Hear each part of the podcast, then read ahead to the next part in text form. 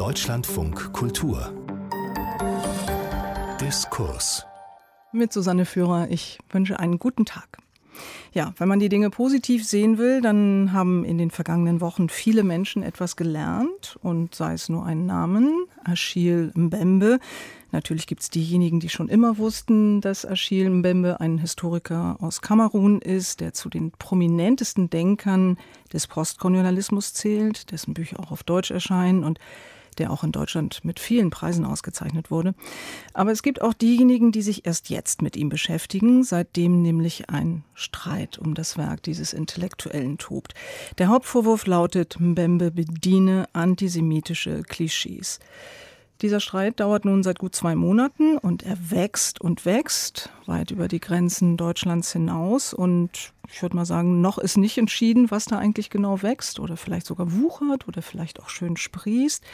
Vielleicht wissen wir ja am Ende dieser Stunde mehr, die wir auf jeden Fall mit drei klugen Gästen verbringen werden. Hier im Studio sind der Historiker Michael Wild, Professor an der Humboldt-Universität zu Berlin, der Autor und Journalist Alan Posener. Er arbeitet für die Welt und ein weiterer Journalist, mein Kollege René Agiga. Herr Posener, beginnen wir mal mit Ihnen. Eine weit ausgreifende Debatte hat sich ja entwickelt. Was ist denn Ihrer Ansicht nach das Zentrum? Worum geht es in diesem Streit?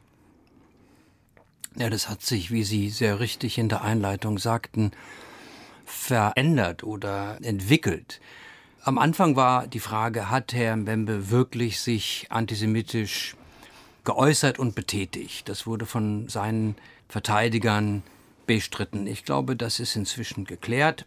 Er hat Äußerungen getan, die zumindest antisemitisch klingen und er hat sich eindeutig für die antisemitische BDS-Bewegung engagiert. Dann konzentrierte sich die Frage, ob der BDS-Beschluss, also der Beschluss des Bundestags gegen die BDS-Bewegung, wo der Bundestag gesagt hat, das ist eine antisemitische Bewegung oder in Teilen antisemitisch, ob das antidemokratisch ist, ob das wirklich geht. Und dieser Streit tobt noch.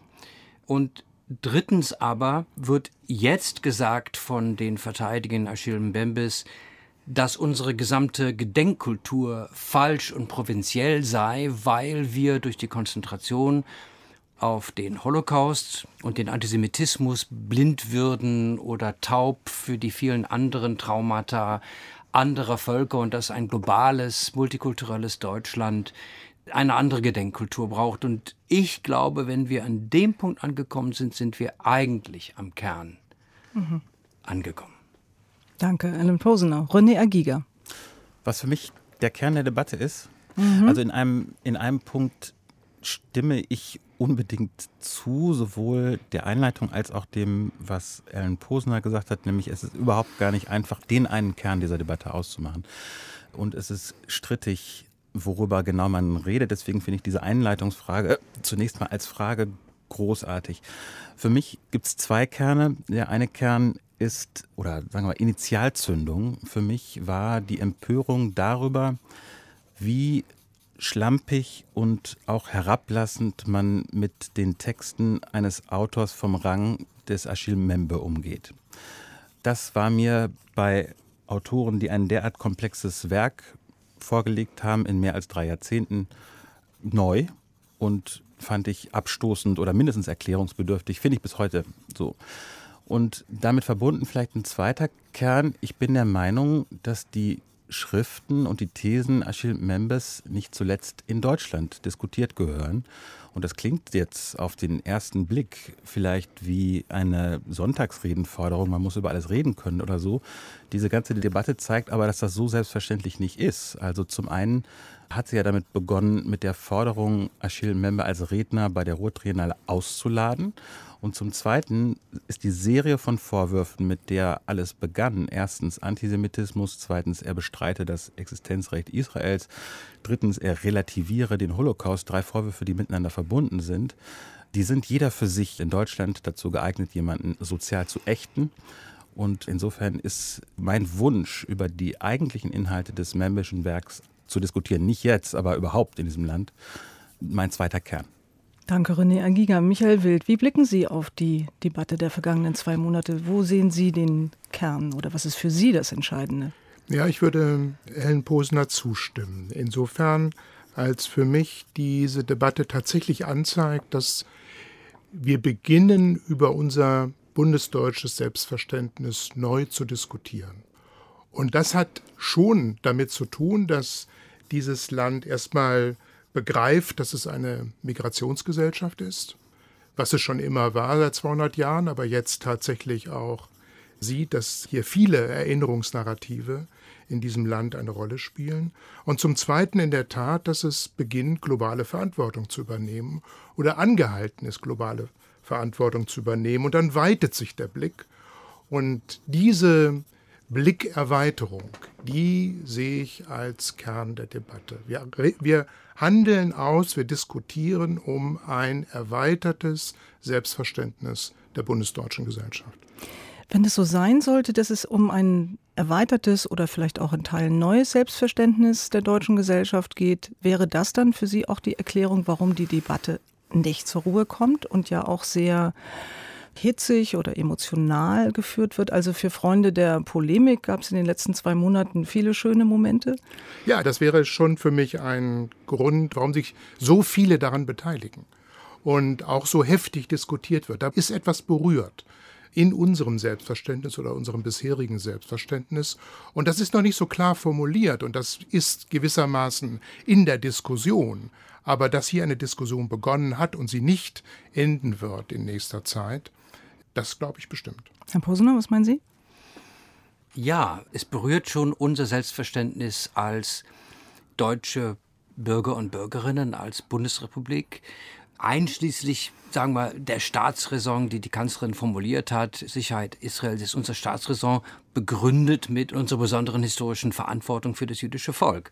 Und das haben wir ausgehandelt. Es war ja nicht selbstverständlich. Wir hatten einen Historikerstreit darüber. Wir hatten, ich meine, ich bin nach Deutschland gekommen aus England in den frühen 60er Jahren. Das war mitnichten selbstverständlich. Und diesen Konsens zumindest in den Eliten zu erreichen, war ein langer Kampf ähm, Welchen Konsens meinen Sie, den, Herr Posener? Den Konsens, dass wir Verantwortung tragen für den Holocaust, dass das nicht einfach ein Verbrechen unter vielen ist. Als ich Schüler war auf einer sozialdemokratisch geprägten Reformschule in den 60er Jahren, dann hieß es, Ach ja, die vielen schlimmen Dinge, die passiert sind. Hamburg, Dresden, Hiroshima, Auschwitz. Und das war so halt, äh, die galten alle sozusagen als Verbrechen der Moderne und da passieren ja schreckliche Dinge. Und herauszuarbeiten, dass das Böse nicht banal ist, wie Hannah Arendt gesagt hat, dass es eine, besonders nicht der Holocaust banal ist und warum nicht und wo die Verantwortung steht und wie viele Leute beteiligt waren und wie viele Leute gewusst haben. Das sind alles Dinge, das ist ein langer Kampf und der ist übrigens nicht abgeschlossen. Und jetzt treffen wir aber mit dieser Errungenschaft auf eine globale Öffentlichkeit, die das nicht getan hat aus naheliegenden Gründen. Und inwiefern also jetzt unser Narrativ, unser Verständnis, unsere erarbeitete Kultur des Gedächtnisses noch gilt und wie sie global sich einordnet. Das, äh, es gibt Kräfte, sagen wir es so, um, um, um hier nicht allzu abgeklärt zu klingen. Es gibt Kräfte, die sagen, ihr, wenn ihr euch auf den Holocaust konzentriert, wenn ihr, dann ist es halt ein Verbrechen von Weißen an Weißen und das geht uns Schwarze nichts an. Mhm. Und es ist ein Trennungswahn, ihr scheidet uns wieder einmal aus aus eurem Gedächtnis. Und das lassen wir nicht zu. Und ja, da haben wir ein Problem. Dazu ja. möchte jetzt dringend René Agiga etwas sagen.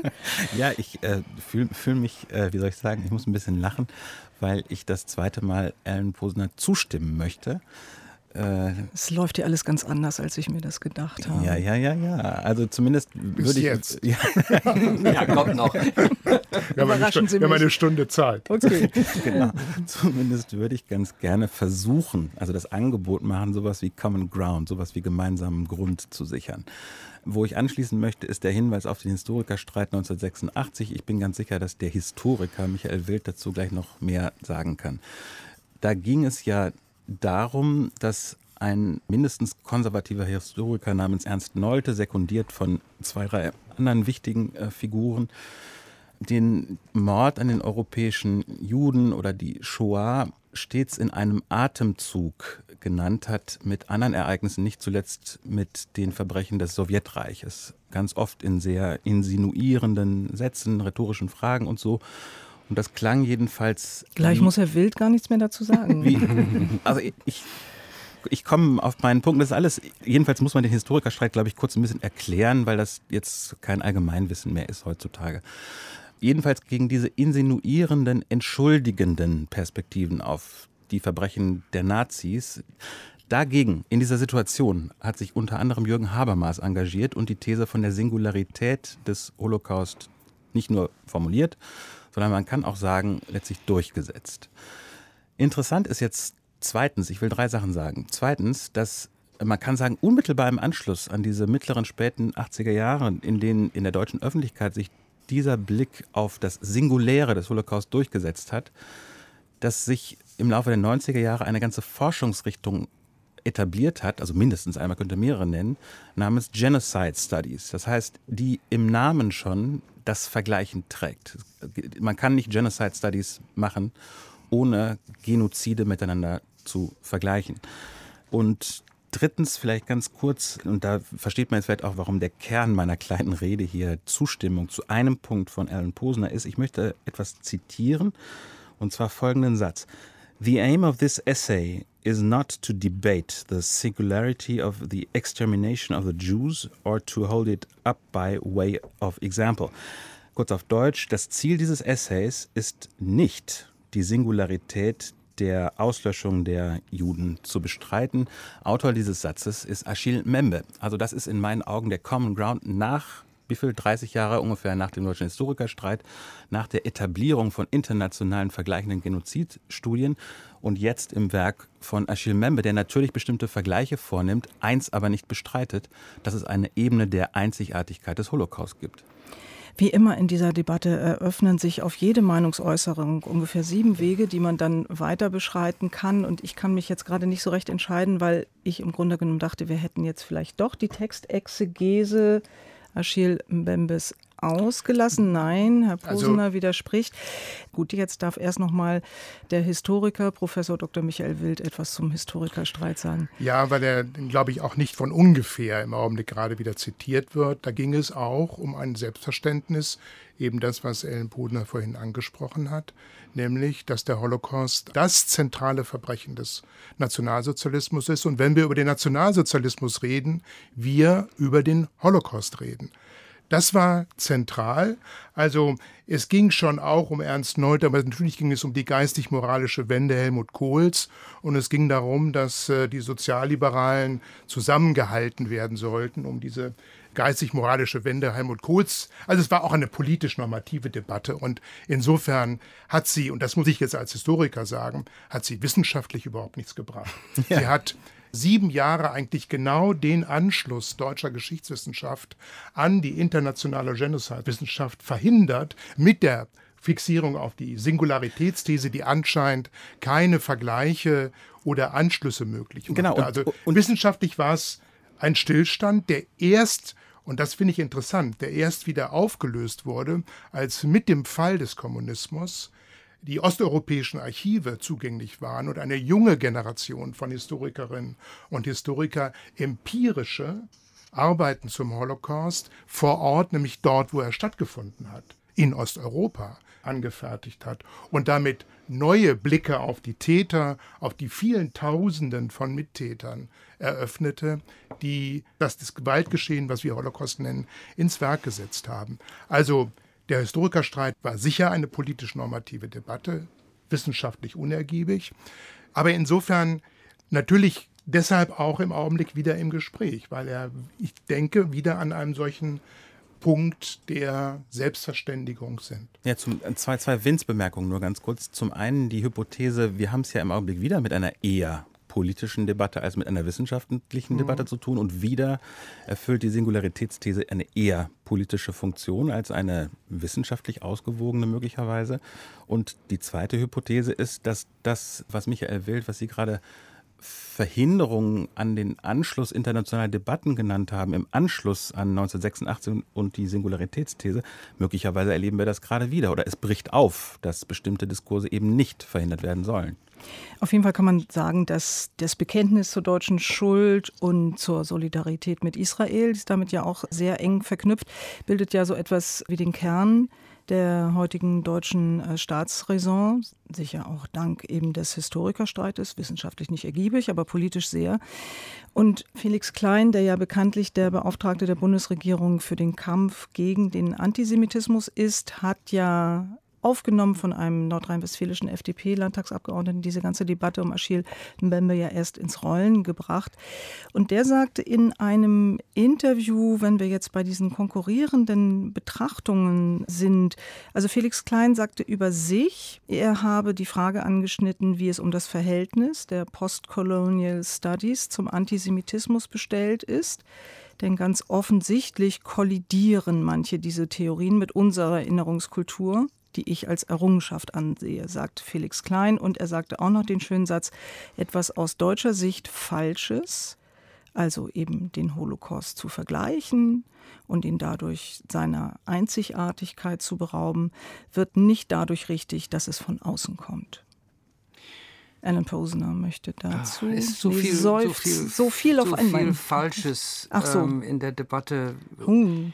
Vielleicht können wir eins wegräumen. Niemand auch nicht Herr Klein, hat je in dieser Debatte, die jetzt läuft, gesagt, dass man den Holocaust nicht vergleichen dürfe mit anderen Genoziden. Das ist war nie Debatte. Ich weiß nicht, ob es in der Historikerstreitdebatte ein Standpunkt war, vielleicht, aber es geht um die Singularität des. Jeder Genozid ist singulär für sich. Es geht um die Frage, was diese Einmaligkeit und Unvergleichbarkeit dieses Genozids ausmacht, etwa gegenüber dem was Stalin den Ukrainern angetan hat und so weiter. Oder anderen Genoziden an den Armeniern und so weiter. Niemand bestreitet, dass man den Holocaust mit diesen Genoziden vergleichen kann, um Gemeinsamkeiten und Unterschiede festzustellen. Insofern wäre das eine völlig unfruchtbare Debatte, wenn man darauf abzielen würde. Aber Herr Agiga hat zu Beginn seiner Ausführungen aus einem Aufsatz von Mbembe zitiert, wo er sagt, es gehe nicht darum, die Singularität des Holocaust zu debattieren, was ein, ein Wort ist. Er hat gesagt, to debate, also das heißt nicht bestreiten, sondern debattieren. Am Ende, diesen Aufsatz muss man zum Ende lesen, am Ende sagt er, wie der Holocaust der größte Skandal, das größte Desaster des 20. Jahrhunderts war, so ist Palästina heute der größte Skandal unseres Jahrhunderts. Dies ist ein Vergleich. Die Frage ist, ist es ein legitimer Vergleich? Ich würde sagen, nein. Ich würde sagen, also ist es eine legitime Parallelisierung. Wenn ich sage, was der Holocaust für das 20. Jahrhundert ist, ist Palästina für das 21. Jahrhundert, dann stimmt irgendetwas mit meinem Wertekompass nicht. Und da kommen wir auf das, was Herr Klein sagt. Es ist in Südafrika, in den Rezipieren von Apartheid und so weiter, eine übliche Redewendung, zu sagen, dass Palästina das Schlimmste ist, was im 20. Jahrhundert passiert. Und es ist in der ganzen antiimperialistischen Bewegung, mit der ich, das möchte ich betonen, sympathisiere, leider auch so, dass sozusagen dieser Konflikt um Palästina, um Israel ganz hoch angesetzt wird, als wäre es ein ganz, ganz schlimmes Verbrechen. Und wäre es nicht nur vergleichbar, sondern in irgendeiner Weise parallelisierbar mit dem Holocaust. Und nur darum geht es, nur um das, was bei dem Vergleich herauskommt, ja, nicht um den Vorgang des Vergleichens schlechthin. Ja, darf Michael ich auch noch mal dazu was sagen? Also kommen wir noch mal auf einen Ihrer Artikel zu sprechen. Sie haben ziemlich früh in der Debatte Alan Posner meinen Sie Alan Posner genau geschrieben, ist der Philosoph Achille Mbembe ein Holocaust-Relativierer oder Israelasser? Und die Antwort lautet ja, ein Holocaust-Relativierer. Und in der Erklärung schreiben sie, für Mbembe sind, jetzt kommt ein Zitat von Mbembe, das Apartheidssystem in Südafrika und die Vernichtung der Juden in Europa, jetzt machen Sie in Klammer, immerhin gibt dazu, dass der Holocaust stattgefunden hat, naja, und dann wieder Ellen Poma, zwei emblematische Manifestationen der Fantasie der Ausgrenzung. Das ist für sie die Begründung des Holocaust relativieren. Eine, Satz, eine, eine Begründung. Eine na, andere wir können gleich mal die andere. Der andere kommt dann mit dem israelischen Projekt. Ja. Der Satz aber heißt, Herr Posner, das Apartheid-Regime in Südafrika und, und jetzt lassen Sie das aus, in einer ganz anderen Größenordnung Und in einem ganz anderen Kontext, die Vernichtung der europäischen Juden, sind zwei emblematische Manifestationen dieses ja, Trennungswahns. Ja. Warum haben Sie das ausgelassen? Ich habe es ausgelassen, weil es nicht, ja, ich weiß schon, Nein, aber, aber ich möchte, jetzt, weil es um die also weil die Relativierung des Holocaust finde ich ein richtig heftigen, schlimmen Vorwurf. Das ist und die sehe ich jetzt in der, also ich würde gleich noch mal, auch nochmal fachlich was dazu sagen, nämlich gerade mit der Debatte des Vergleichens und in Beziehungssetzens ist es durchaus legitim, den Rassismus der Nationalsozialisten mit dem Rassismus des südafrikanischen Apartheidsregimes in Beziehung zu setzen. Ja, ja, ich. ich ja. Aber sagen Sie erstmal, warum Sie diese Präzisierung hm. ausgelassen haben. Es handelt sich um einen Hauptsatz das Apartheid-Regime und der Holocaust an den europäischen Juden sind zwei emblematische mhm. Manifestationen des Trennungswahns. Ja?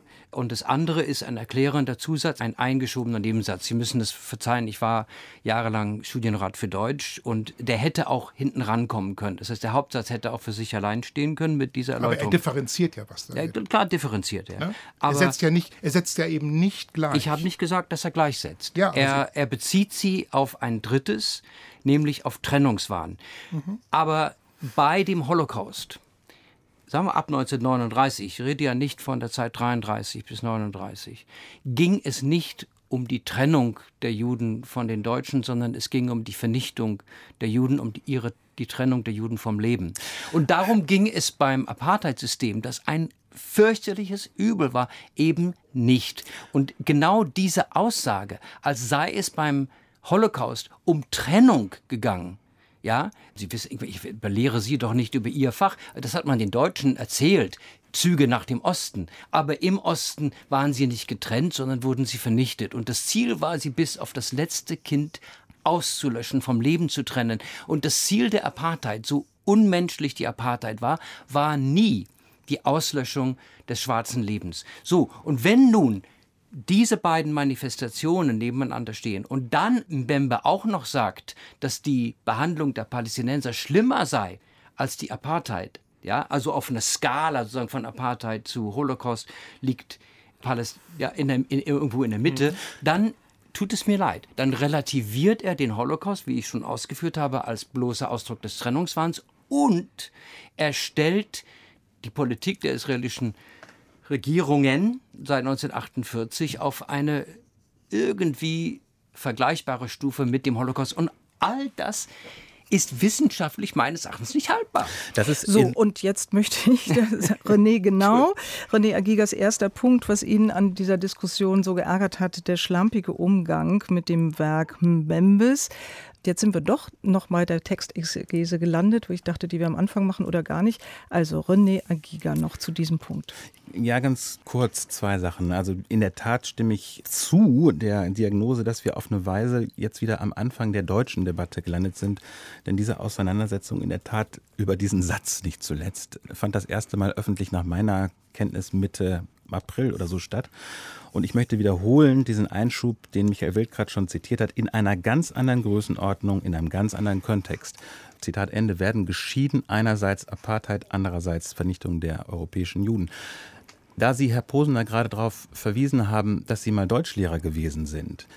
Wir alle wissen, wo der Hauptsatz ist, aber wir alle, Sie offenbar nicht, würden diesen Einschub wegzulassen für unredlich halten. Also ich jedenfalls halte es für unredlich und keinen angemessenen Umgang mit diesem Satz.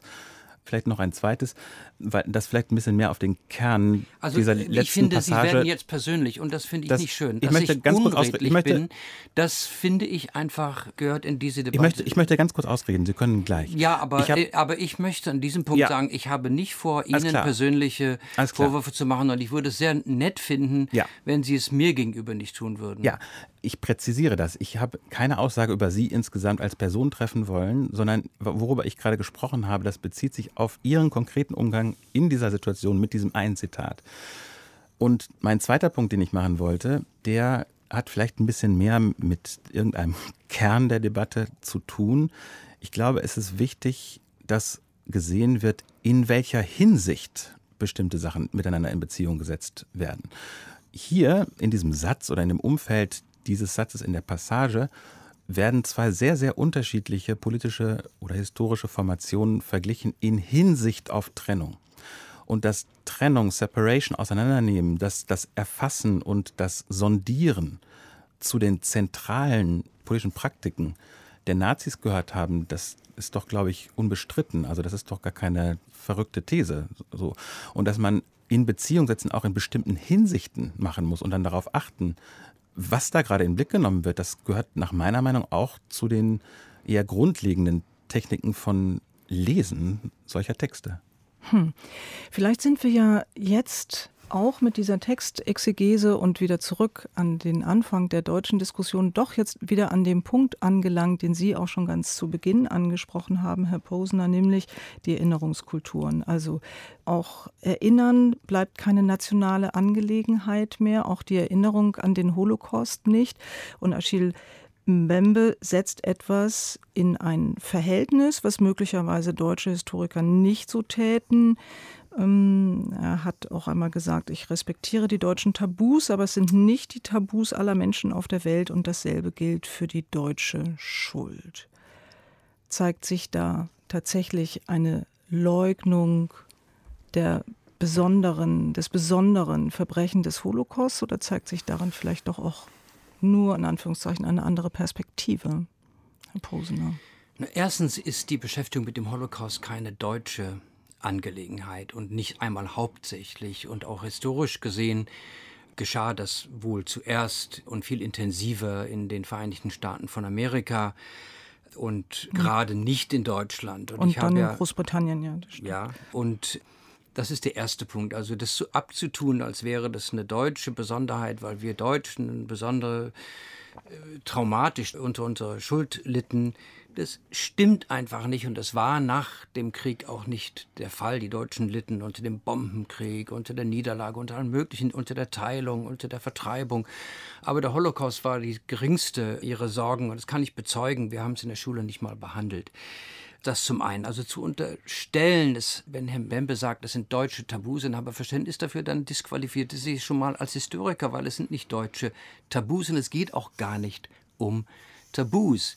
Es geht um die Frage, ob der Holocaust, wie übrigens auch die Verbrechen von Stalin und Mao, wie die Sklaverei, ob das Menschheitsverbrechen sind, die jeden denkenden Menschen, jeden fühlenden Menschen angehen, dass er sagt, das muss ich wissen. Und ich bin sofort bei jedem Vertreter der postkolonialen Theorien dabei, wenn ich sage, wir wissen immer noch zu wenig über die Sklaverei. Die meisten Deutschen wissen nichts über den Maji-Maji-Aufstand. Ich habe bis vor zwei Jahren auch nichts davon gewusst, als ein Freund aus Tansania gesagt hat, einer der schlimmsten kolonialen Massaker überhaupt begangen von Deutschen. Wir hören jeden Tag vom Robert-Koch-Institut und wir wissen nicht, die meisten von uns, dass Robert Koch Menschenversuche an Afrikanern in den deutschen Kolonien, damals Deutsch-Ostafrika, angestellt hat. Dass das aufgearbeitet werden muss, ist unbedingt der Fall. Aber zu unterstellen, dass wir das nicht tun, weil wir so beschäftigt sind mit dem Holocaust, ist ehrlich gesagt erstens schlicht und einfach falsch. Und zweitens läuft es darauf hinaus, zu sagen, ihr müsst den Holocaust in eurem Gedächtnis relativieren, weil ihr sonst nicht empathisch seid für unsere Traumata. Das hm. ist schlicht und einfach Unsinn. Und die Demonstration dieser Tage, Black Lives Matter, zeigt, dass es empirisch gesehen nicht stimmt. Ja, aber es zeigt, also ich wäre ganz, ich meine, das ist doch eine, wir gewinnen ja tatsächlich jetzt auch ein bisschen gemeinsamen Grund. Das würde ich ja genau unterstreichen wollen. dass Es um Menschheitsverbrechen geht, die wir in Beziehung setzen und wo es nicht um Priorisierungen geht, sondern tatsächlich auch um das Verständnis von Radikalisierung, was mich zum Beispiel bei dem Holocaust, der ja nicht irgendwo einmal ausgebrochen ist, sondern der von Menschen ins Werk gesetzt worden sind, von Zehntausenden von Mithelfern, die nicht 1928 oder 1913 das ins Werk gesetzt haben, sondern 1941, 1939 im Krieg. Also eine Radikalisierung von Gewalt, die ich als Historiker zu erklären habe oder an denen ich forsche. Und das Zweite ist, ich glaube, es gibt einen guten Gedanken von Michael Rothberg, der Saul Friedländer nachgefolgt ist, auf den Lehrstuhl in Los Angeles, der davor gewarnt hat, dass es sowas wie kompetitive Erinnerungen gibt. Also die Vorstellung, dass sich Erinnerungen gegenseitig ausschließen, also wie, wo eine Erinnerung ist, kann keine zweite sein, sondern dass sie eher das multidirektional genannt, Also, dass sie dialogisch aufeinander reagieren, dass sie sich miteinander verflechten, dass sie voneinander lernen. Und ich glaube, das passiert im Augenblick. Und das finde ich ausgesprochen spannend. Und diesen Prozess zu befördern, da würde ich eine produktive Fortsetzung der Debatte sehen. Membe und kein Ende über eine ausufernde Debatte.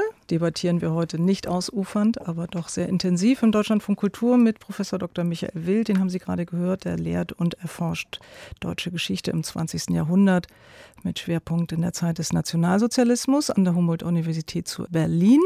Und davor hörten Sie den Autor und Journalisten Alan Posener, der in der Welt veröffentlicht und mein Kollege René Agiga, Leiter des Ressorts Literatur, Philosophie und Religion hier im Deutschlandfunk Kultur und der jetzt etwas zu Michael Rosberg, hoffe ich doch, sagen möchte. Nein, ich, ich, wollte mich. Nein, natürlich nicht, sondern zu drei Beiträgen vorher noch was. Ich wollte mich abermals zumindest zur Hälfte wundern über ha. Common Ground. Äh, Herr Posner, ich habe mich gefreut über Ihre jüngsten Ausführungen jetzt hier gerade über das immense Thema Kolonialismus. Ich habe unter anderem gehört, dass auch Sie der Meinung sind, da müsse etwas aufgearbeitet werden, dass man auch schlicht so, so einer gewissen Art von Wissens- oder Informationsaufklärung Vorschub leisten könne und so weiter. Ich hatte von Ihnen jetzt eher in Erinnerung etwas, was ich in diesem Programm mal gehört habe, nämlich, dass Sie die Frage stellen, war denn wirklich alles schlecht am Kolonialismus? Wenn Ihr Akzent sich in die Richtung verschiebt, äh, die ich gerade gehört habe, bin ich ganz froh.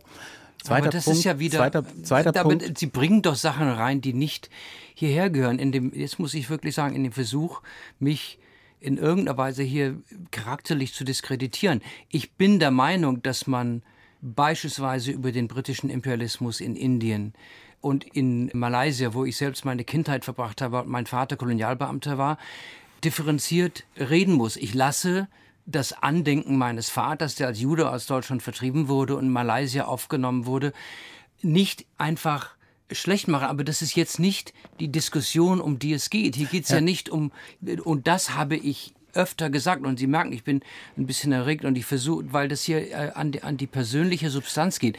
Ich bitte Sie, bei dem Thema zu bleiben. Ich habe gesagt, dass ich die Sklaverei und die Apartheid und die Unterwerfung von Völkern und Kolonialmassaker für Menschheitsverbrechen halte. Warum können Sie nicht einfach das mal akzeptieren, anstatt hier äh, zu sticheln? Das, Danke, das ist genau das, worüber ich mich schon empört habe. Das ist nicht eine redliche, jetzt benutze ich Ihr Wort gegen Sie, das ist nicht eine redliche Art zu diskutieren. Ich versuche hier ruhig zu bleiben, obwohl es auch mich und meine Familie betrifft, sowohl den Holocaust als auch die Kritik am Kolonialismus. Aber wenn Sie so kommen wollen, dann machen Sie die Diskussion kaputt. Dann machen Sie jedes Angebot, das ich mache, dass ich sage, lass uns über die Frage, wo Erinnerungen tatsächlich, wie Herr Rothberg sagt, multidirektional sein können und wo diese Multidirektionalität in die Irre geht. Lass uns doch über die Wegweise diskutieren, wie wir dabei aufstellen ja. und, okay. und, und, lass uns nicht uns gegenseitig hier persönlich schlecht machen. Okay, Herr Posner, danke, Herr Posner. Herr Posner. Jetzt Punkt 2, René Agiga, bitte. Erstmal danke dafür, Herr Posner. Ich bitte um Pardon, wenn Sie sich so angegriffen gefühlt haben. Vielleicht können Sie mir glauben, ich meinte es nicht als persönliches Pieksen oder sowas in der Art. Aber ich kann verstehen, dass wenn ich jetzt mit Äußerungen von vor, weiß ich nicht, einem halben Jahr oder so komme, dass das einfach hier vielleicht nicht sein muss. Ich habe wie gesagt, das wollte ich vor allen Dingen sagen, mit Freude gehört, dass Sie, also einfach diesen Blick, den Sie auf den Kolonialismus geworfen haben und ihn als Menschheitsverbrechen. Ja, das habe ich äh, nicht getan. Ich habe nicht gesagt, dass der Kolonialismus an und für sich ein Menschheitsverbrechen ist. Ich bin der Meinung, wie die Gouverneurin von Kap-Provinz beispielsweise in Südafrika das Rechtssystem, das die Briten dort installiert haben und das immer noch gilt, dass das im Gegenteil eine Menschheitsleistung ist. Aber ich, darüber will ich wenn es irgendwie geht, jetzt hier nicht diskutieren, weil das viel zu weit führen würde. Ich habe äh, ich, ich lasse auch das jetzt mal so stehen und möchte tatsächlich, wie die Moderatorin zu Recht sagt, kurz meinen zweiten Punkt machen. Danke. Äh, der Blick von Mbembe auf die Vernichtung der europäischen Juden, auf die Shoah.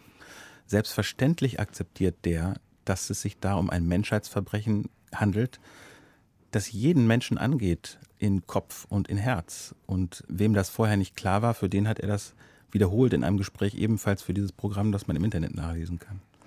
Gut, ich möchte jetzt nochmal aufnehmen den Gedanken von Michael Wild, der gerade seinen Namensvetter Michael Rothberg zitiert hat, mit dem multidirektionalen Erinnern. Ich würde vielleicht auch sogar sagen multiperspektivisch. Also Michael Rothbard plädiert dafür, es gibt keinen Wettbewerb zwischen Erinnerungen. Wenn wir der Verbrechen an den Juden gedenken, dann haben wir kein, keine Zeit und keinen Ort mehr, um der Verbrechen an den Sinti und Roma zu gedenken oder an den Homosexuellen oder was auch immer. Und plädiert eben für dieses multidirektionale Erinnern. Das klingt schön, aber was braucht es denn dafür? Wie können wir das ins Werk setzen? Und wie verhindern wir, dass tatsächlich diese deutsche Staatsräson, die Anerkennung der Verbrechen, die Deutschland begangen hat, die Anerkennung der Singularität der Shoah, nicht dabei in den Hintergrund rückt? Ich glaube, dazu gehört Zuhören. Wir müssen all den jüdischen Menschen in Deutschland zuhören, die sich hier zum Beispiel durch Antisemitismus verfolgt fühlen, die sich bedroht fühlen und das auch nicht wegwischen und sagen, na ja, wir sind doch in einem Rechtsstaat, sondern wir müssen hinhören und sagen, ernst nehmen. Wir müssen schwarzen Menschen zuhören, die sich hier von der Polizei bei den Demonstrationen strukturell verfolgt fühlen oder das so formulieren. Zuhören. Wir können anderer Meinung sein, aber es gilt zuzuhören. Und diese Verbindung mit dem Kolonialismus, das ist doch etwas, was wir gerade erleben, dass die Black Lives Matters Bewegung beginnt, Sklavenhalterstatuen zu stürzen. Also diese Verbindung zur Erinnerung zur Geschichte aus der Ermordung eines äh, Schwarzen in den USA, George Floyd, hin zu einer Thematisierung schwarzer Erinnerungsnarrative. Und na, wir haben es schon um das Humboldt-Forum zum Beispiel schon erlebt, um die Rückgabe von geraubten, durch Krieg geraubte Kunstwerke oder Gegenstände aus, aus Afrika. Haben wir schon einmal eine heftige Debatte, Rückgabe oder Nicht-Rückgabe, gemeinsame Joint Venture oder Joint Heritage Bewegung. Also wir sind doch in einem Feld, in dem diese Erinnerungsnarrative neu in Beziehung gesetzt werden. Und ich glaube, das finde ich ausgesprochen spannend, herausfordernd. Und es geht, also mir natürlich als Holocaust-Historiker, auch natürlich stark darum, dieses Menschheitsverbrechen zu ergründen, seine ins Werk setzen, zu verstehen, damit bestimmte, also für mich zum Beispiel rechtsstaatliche Initiativen, starke Staaten, die die Staatsbürgerschaft und die Rechte von ihren Staatsbürgerinnen und Staatsbürgern verteidigen können, dass das möglich ist, dass so etwas Menschen haben, um mit Hannah Arendt sagen, ein Recht, Rechte zu haben. Und auch da würde doch ein Anschlusspunkt zum Beispiel sowohl zu Black Lives Matters als auch zu antikolonialistischen Diskursen kommen, dass Menschen, wir haben die 700 geschrieben, frei und gleich geboren sind. Das wäre doch zum Beispiel ein Common Ground, von denen wir, wenn wir darüber debattieren, ausgehen können. Sie meinen die 700, die den offenen Brief unterschrieben haben an die Bundeskanzlerin, ja. sie möge Felix Klein entlassen. Alan Posener, multidirektionales Erinnern. Ist das etwas, was Sie als eine, muss Sie denken, ja, das sollte die Zukunft sein? Es ist die Gegenwart und es wird die Zukunft sein und das ist ja vollkommen in Ordnung so. Wenn man in Deutschland der Beschäftigung mit dem Holocaust, ähm, das relativ spät begann, sagen wir, mit der Serie Holocaust, wann war das? 1979. 79. 79. Davor war das nicht im allgemeinen Bewusstsein da. In meiner Schulzeit, wie gesagt, gar nicht. Wenn, wenn irgendjemand sich beschweren könnte darüber, dass die Erinnerung an andere Dinge verloren gegangen ist, dann wären es zum Beispiel die deutschen Vertriebenen. Das war schlicht und einfach auch ein genozidaler Akt der ethnischen Säuberung, was da passiert ist in den früheren deutschen Ostgebieten. Wenn ich das aber sage, dann weiß ich, dass ich in bestimmten Kreisen jetzt sofort als reaktionär dastehen werde. Aber ich würde Ihnen fachlich widersprechen. Also genozidal würde ich die Vertreibung und der Flucht der Deutschen aus Aber eine ethnische Säuberung, das würden Sie sagen. Ethnische Säuberung. Und es war ein, Krieg, und es war ein, Kriegsver das war ein Kriegsverbrechen ungeheuren Ausmaß und die Massenvergewaltigung deutscher Frauen und die für meine Begriffe, und das sage ich als Brite, verbrecherische Bombardierung von Hamburg und Dresden und anderen Städten, das. Rotterdam. Belgrad. ja, da, gut, das waren deutsche Verbrechen. Klar, die Deutschen haben angefangen. Das macht es nicht besser, wenn die Engländer, die Briten, mein Volk, das angewendet hat. Aber ich will dennoch ähm, die hätten vielleicht, äh, und die Diskussion hatten wir, als es um das Vertriebenenmuseum äh, ging, und es ist bis heute nicht eröffnet. Es, es stellt sich offensichtlich sehr schwierig heraus. Diesen, Stimmt, diesen Erinnerungs, ja, dieser Erinnerungsstrang ist untergegangen und wir tun uns da sehr schwer damit, aus verständlichen, nachvollziehbaren Gründen. Ich tue mich auch schwer damit. Aber die hätten einen Grund, sich zu beschweren. Aber ich würde sagen, dass die Holocaust-Forschung, das Hineinfinden in ein Leid, das trotz allem fremdes Leid war. Denn äh, es waren ja nicht nur deutsche Juden, sondern nicht einmal hauptsächlich deutsche Juden, die litten, sondern ostdeutsche europäischen Städte. Das hat in Deutschland die Herzen erst und die Köpfe aufgetan für andere Seite. Und das da die Juden sozusagen vorgeschickt wurden, konnten dann die Sinti und Roma kommen und sagen, unser Leid soll auch anerkannt werden, konnten die Homosexuellen kommen, wir wollen auch ein Denkmal und wurde es auch geweitet, dass man sagte, Rassismus überhaupt lehnen wir ab, weil die Frage immer war, wozu betreiben wir Holocaust-Erziehung? Es geht um das Nie wieder. Das heißt, die Konstruktion eines Tabus, das verhindert, dass man sich in fremdes Leid einfühlen könne, das stimmt einfach nicht. Also Sie meinen, die Erinnerung an den Holocaust in seiner Singularität verhindert nicht, sondern im Gegenteil befördert die Empathie für fremdes Leid. Ja, wie man jetzt in den Demonstrationen gesehen hat. Das sind alles junge Menschen, die in der Schule hoffentlich etwas von dem Holocaust erfahren haben. Ja, aber auch wenn man zum Beispiel jetzt, wenn ich an, an, an, die Studierenden in meinen Seminaren denke, da gibt es auch viel Bedürfnis nach analytischer Erklärung.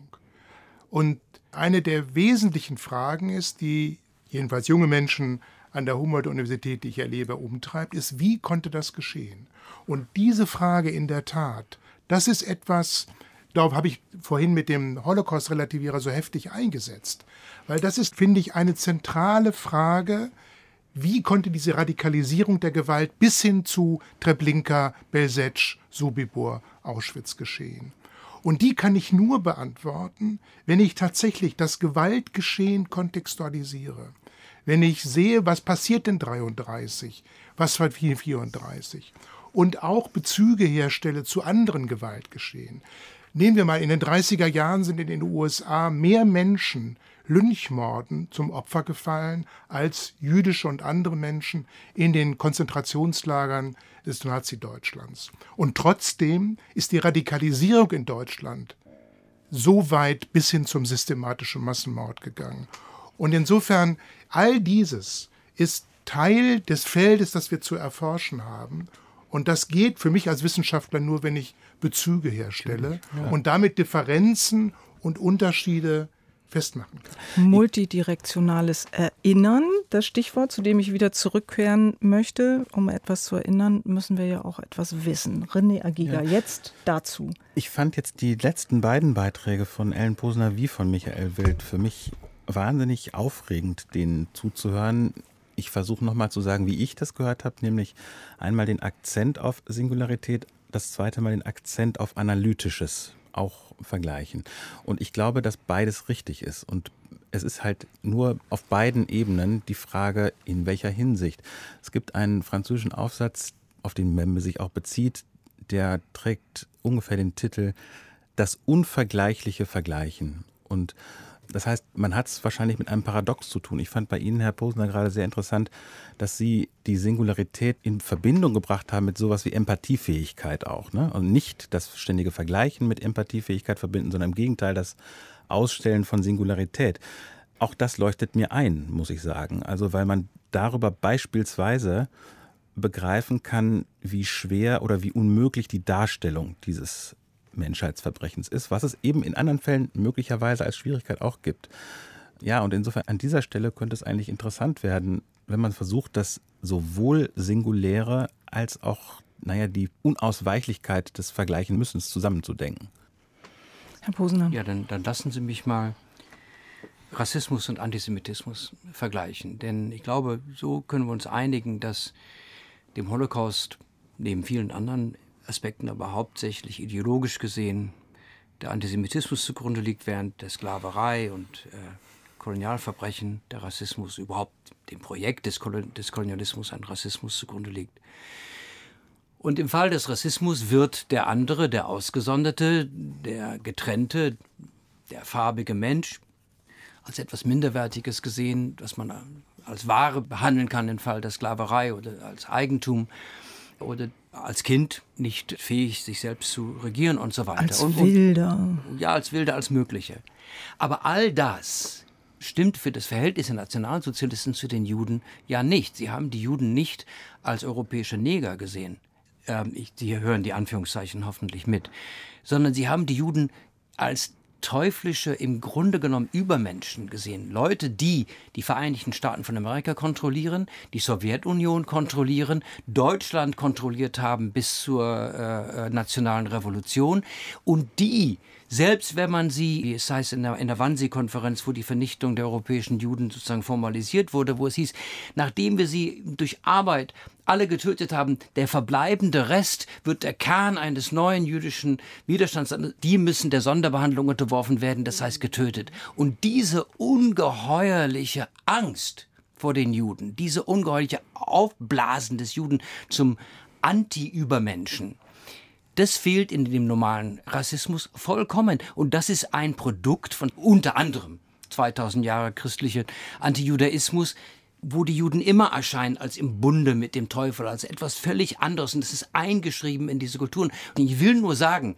Antisemitismus ist nicht einfach Rassismus gegen Juden. Das gibt es zwar, ich mag sie nicht riechen, riechen nach Knoblauch, haben dicke Nasen, sind geldgierig, sondern ist in seiner Nazi-Ausprägung etwas im Grunde genommen entgegengesetzt anderes. Es ist die Angst vor der überlegenen Juden. Und Beispielsweise, deshalb müssen wir vergleichen, um auf diesen Unterschied zu kommen, hm. weil, weil unser Rassismus heute, der, der allgegenwärtig ist gegenüber Schwarzen, Muslimen und so weiter, den wir bekämpfen müssen, der ist nicht von derselben Art.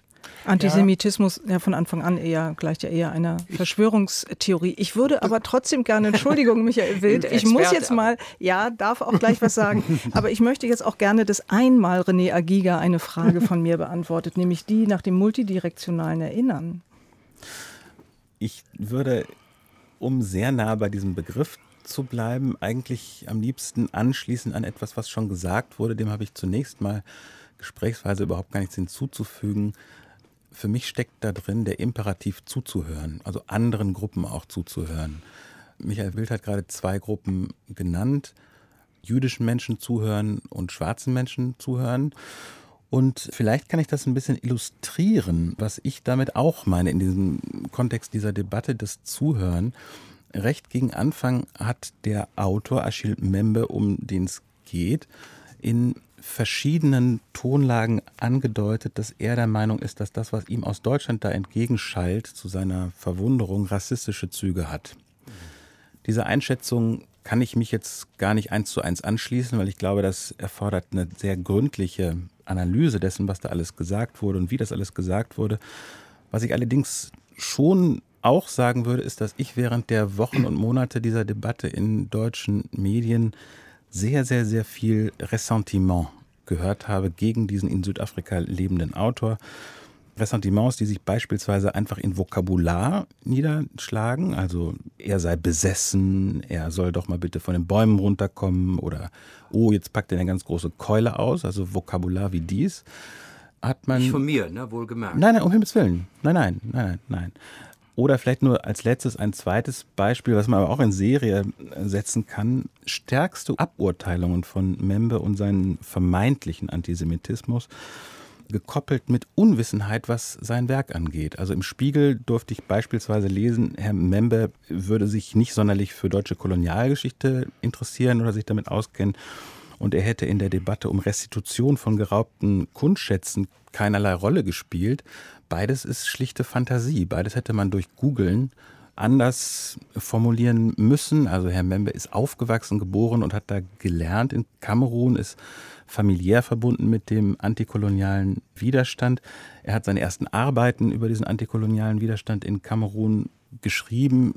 Wahrscheinlich wissen jetzt alle Leute, dass Deutschland bereits seit Ende des Ersten Weltkriegs keine Kolonialmacht mehr da war.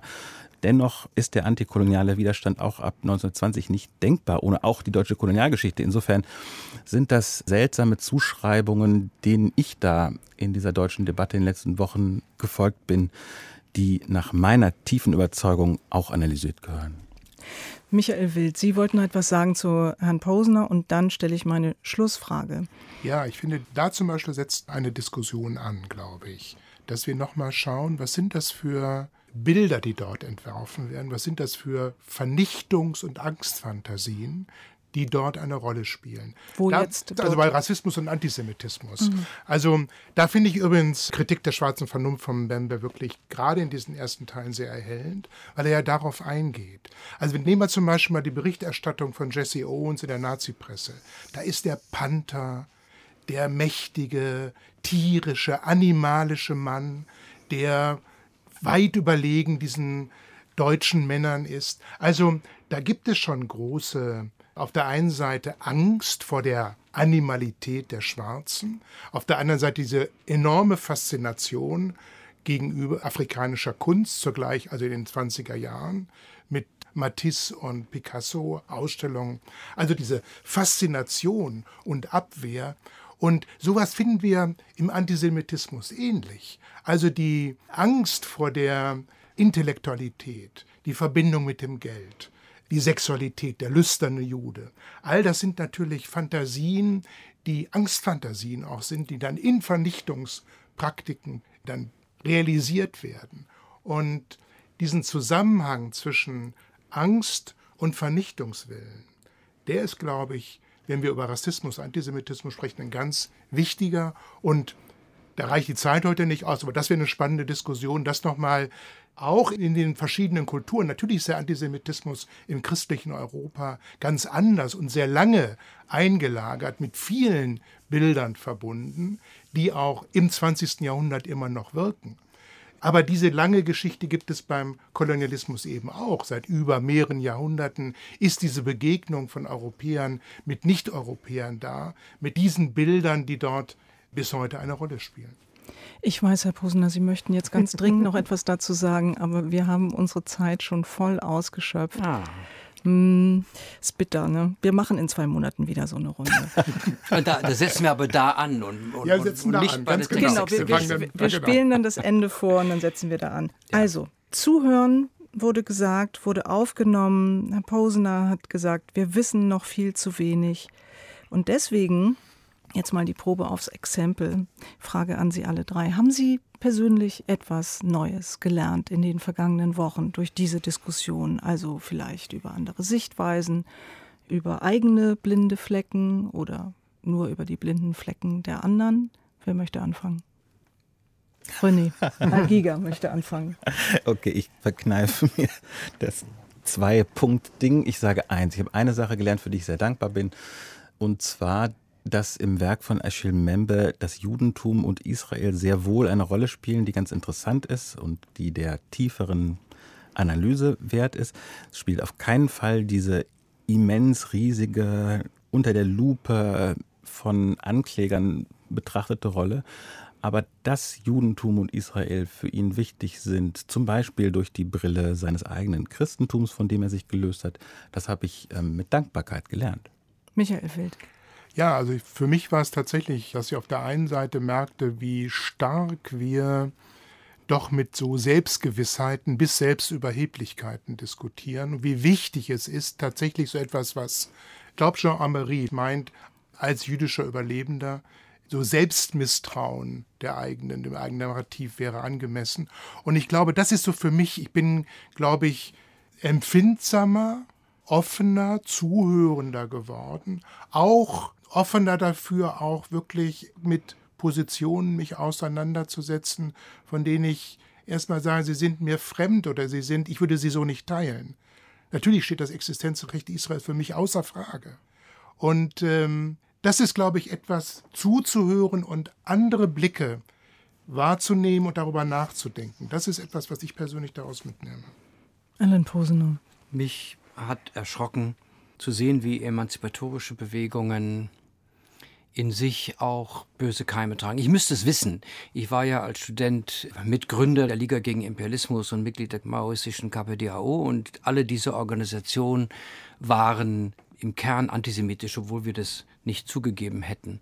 Und mich hat erschrocken zu sehen, dass eine Bewegung, mit der ich zeitlebens also sympathisiere, nämlich die Befreiungsbewegung, der, die Emanzipationsbewegung des, wenn man so will, globalen Südens, dass der in sich diesen Keim trägt, den Europa in die Welt getragen hat, diesen Keim des Antisemitismus und wie nötig es ist, in die Diskussion mit ihnen zu treten und auch ganz selbstbewusst als Deutsche zu sagen, wir haben das und das gelernt, widerwillig, gewiss doch, teilweise erzwungen durch die Re-Education.